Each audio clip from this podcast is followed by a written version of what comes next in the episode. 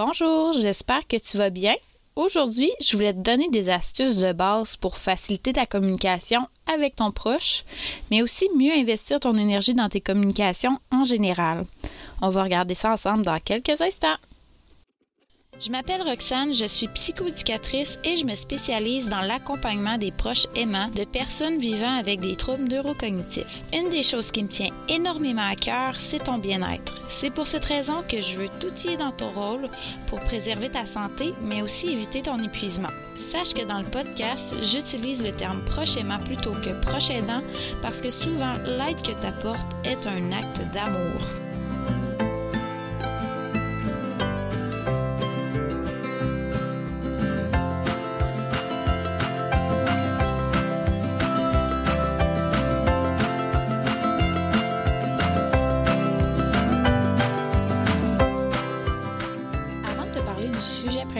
D'aujourd'hui, je voulais aborder deux autres sujets rapido presto.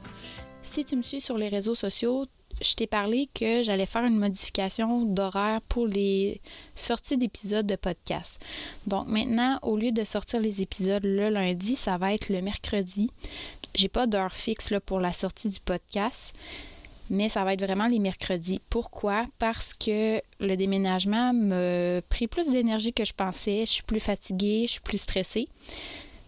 Donc, je me suis dit qu'il fallait que je fasse une modification dans mes horaires pour diminuer mon stress, puis aussi pour pouvoir profiter du temps que j'ai avec mes enfants la fin de semaine sans nécessairement avoir à penser au montage ou au sujet que je voulais aborder avec toi.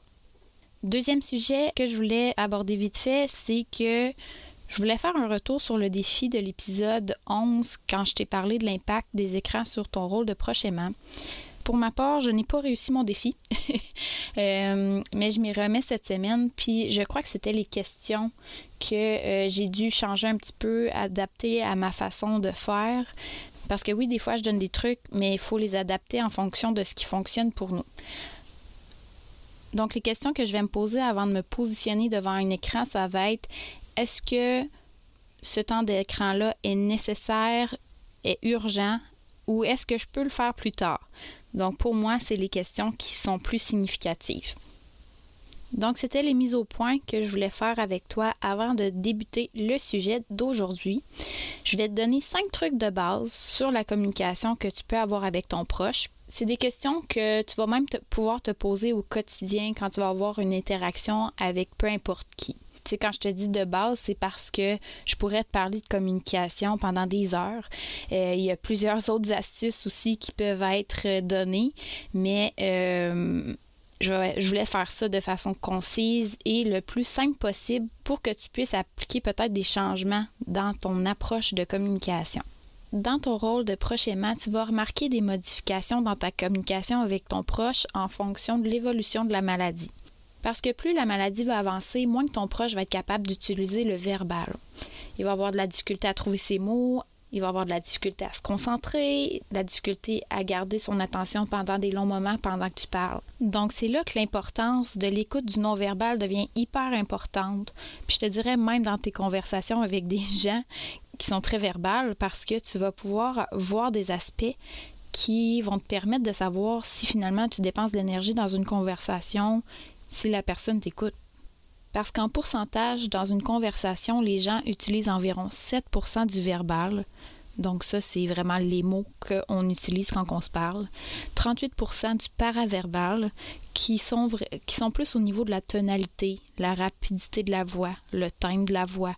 Et 50% de la communication se fait de façon non verbale, donc, ce qui est position, geste, euh, la respiration, les expressions faciales. Donc, quand une personne te parle, ou quand même toi tu parles, le message véhiculé veut dire bien plus que les mots qui vont être utilisés. Donc, il y a plusieurs éléments qui vont avoir un impact sur ta communication, que ce soit avec ton proche ou en général. Il faut s'attendre à ce qu'il y ait une augmentation des difficultés à communiquer avec ton proche quand tu parles verbalement. Puis ça, ça peut créer des frustrations autant chez toi que la personne que t'accompagne. Je vais donc t'amener cinq questions de base sur la communication que tu as présentement pour essayer de t'aider à conserver le plus possible ton énergie dans tes communications, sachant que des fois, c'est de l'énergie qui te manque puis de l'impatience quand tu dois parler à ton proche parce que tu vis plusieurs choses en même temps. Premièrement, est-ce que tu es dans un bon environnement pour communiquer? Est-ce qu'il y a beaucoup de bruit? Est-ce qu'il y a une télévision qui marche? Une radio? Est-ce qu'il y a plusieurs personnes qui parlent en même temps? Deuxième question, est-ce que c'est un bon moment? Que ce soit au niveau du temps, est-ce que la personne est plus disponible à discuter le matin, l'après-midi? Est-ce qu'elle est disponible émotionnellement pour recevoir ce que tu as à lui dire? Parce que quand on est stressé, fatigué, on est plus dans notre tête puis moins disponible à écouter ce qui nous est dit. Puis ça, c'est aussi pour toi, parce que si tu es moins disponible, ben, tu vas avoir moins tendance à observer le non-verbal de la personne pour vraiment percevoir ce qui se dit en dessous du discours verbal. Troisième question, est-ce que c'est un bon sujet? Quand je te parle de sujet, c'est selon ses capacités cognitives. Est-ce qu'elle est capable de comprendre ce que tu lui dis? Est-ce qu'elle a un intérêt aussi à ce que tu lui apportes? Si tu lui parles de son rendez-vous médical, ça se peut qu'elle soit moins intéressée que tu lui parles d'un événement un peu plus joyeux, un peu moins stressant qu'un rendez-vous médical. Mais est-ce qu'elle a encore la capacité à se rappeler de ces événements-là? Puis en même temps, dans tes sujets, est-ce que tu ajustes ton discours en utilisant des phrases plus courtes, en utilisant des questions fermées pour rendre la communication plus facile autant pour toi que pour elle? Une quatrième question, ce serait est-ce que tu as une bonne approche? Est-ce que quand tu parles à la personne, tu as un contact visuel ou tu lui parles à distance? Est-ce que tu fais face à la personne? Est-ce que tu impliques la personne aussi dans la discussion ou tu y vas plus dans un monologue? Quand tu approches la personne pour discuter avec elle, est-ce que tu le fais rapidement ou tu le fais calmement? Parce que plus tu vas vite, peut-être que la personne peut se sentir menacée aussi par ton pas rapide. Est-ce que tu nommes le nom de la personne quand tu lui parles pour attirer son attention?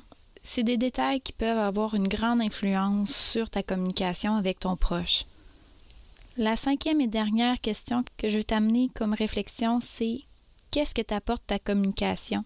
Est-ce qu'à chaque fois que tu t'en vas pour dire quelque chose, tu marches sur des œufs ou tu as l'impression que ça va rien servir ce que tu dis?